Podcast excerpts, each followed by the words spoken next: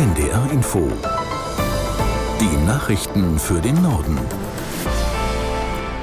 Um 18.30 Uhr mit Pascal Küpper.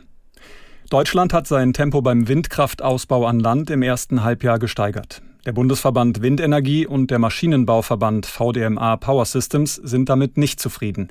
Aus der NDR Nachrichtenredaktion Eva Engert. Nach Ansicht der Branche geht es nicht annähernd schnell genug. Ziel der Bundesregierung ist ja, in zwei Jahren jedes Jahr 10.000 Megawatt an Windenergie im Land neu zu schaffen. In den ersten sechs Monaten dieses Jahr waren es gut 1.500 Megawatt.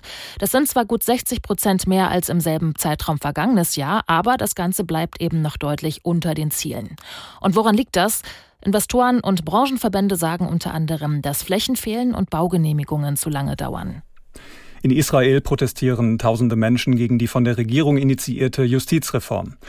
In Tel Aviv zog ein Demonstrationszug über Autobahnen und blockierte das Armeehauptquartier. Zudem versammelten sich zahlreiche Menschen auf dem zentralen Habima-Platz.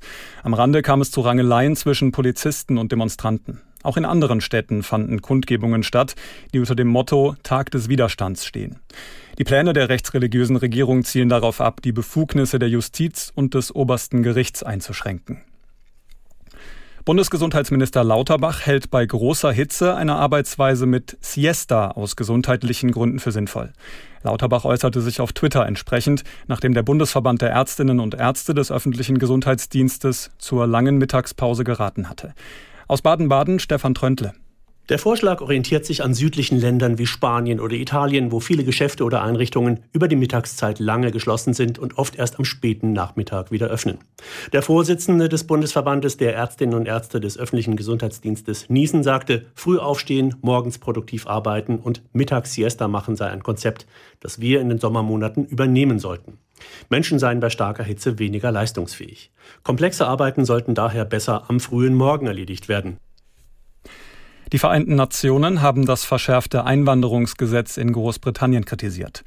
Die Regelungen stünden in Widerspruch zu den britischen Verpflichtungen aus dem Völkerrecht, betonten die UN-Hochkommissare für Flüchtlinge sowie Menschenrechte Grandi und Türk. Das neue Gesetz ermöglicht es etwa, Migranten in Haft zu nehmen, die über den Ärmelkanal auf die britische Insel gelangen. Allein im vergangenen Jahr kamen so knapp 46.000 Menschen ins Vereinigte Königreich. Sie sollen künftig ohne Gelegenheit auf einen Asylantrag in ihre Heimat oder ein Drittland abgeschoben werden. Beim Ausbau der Bahn in Deutschland sieht die Allianz pro Schiene leichte Fortschritte. Allerdings gäbe es im europäischen Vergleich immer noch starken Nachholbedarf. Aus Berlin Johannes Frevel. Deutschland investiere zu wenig in das Bahnnetz und hinke in Europa hinterher, kritisiert Dirk Pflege, Geschäftsführer des Bahnlobbyverbandes Allianz pro Schiene. Allerdings wird die Verkehrswende inzwischen auch beim Geldausgeben des Bundes deutlich. Im vorigen Jahr flossen mehr Steuergelder in die Bahn als in Autobahnen und Bundesfernstraßen.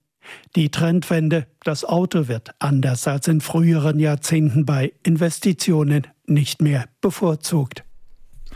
Nach dem Spitzenwert 2021 ist im vergangenen Jahr in Deutschland weniger Vermögen vererbt und verschenkt worden. Wie das Statistische Bundesamt mitteilte, wurden bei Finanzverwaltungen Vermögensübertragungen durch Erbschaften und Schenkungen in Höhe von 101,4 Milliarden Euro veranlagt. Das sind 14 Prozent weniger als 2021. Demnach sank das geschenkte Vermögen deutlich um 23,6 Prozent auf 41,7 Milliarden Euro. Grund sei vor allem der Rückgang an verschenktem Betriebsvermögen gewesen. Durch Erbschaften und Vermächtnisse wurden der Statistik zufolge 59,7 Milliarden Euro übertragen, ein Minus von 5,8 Prozent gegenüber dem Vorjahr. Nach dem Großbrand in einem Freibad in Emden hat die Polizei die Brandursache ermittelt. Demnach ist das Feuer vorsätzlich gelegt worden. Die Beamten haben den Angaben zufolge Spuren eines Einbruchs festgestellt. Details wurden aus ermittlungstaktischen Gründen nicht genannt.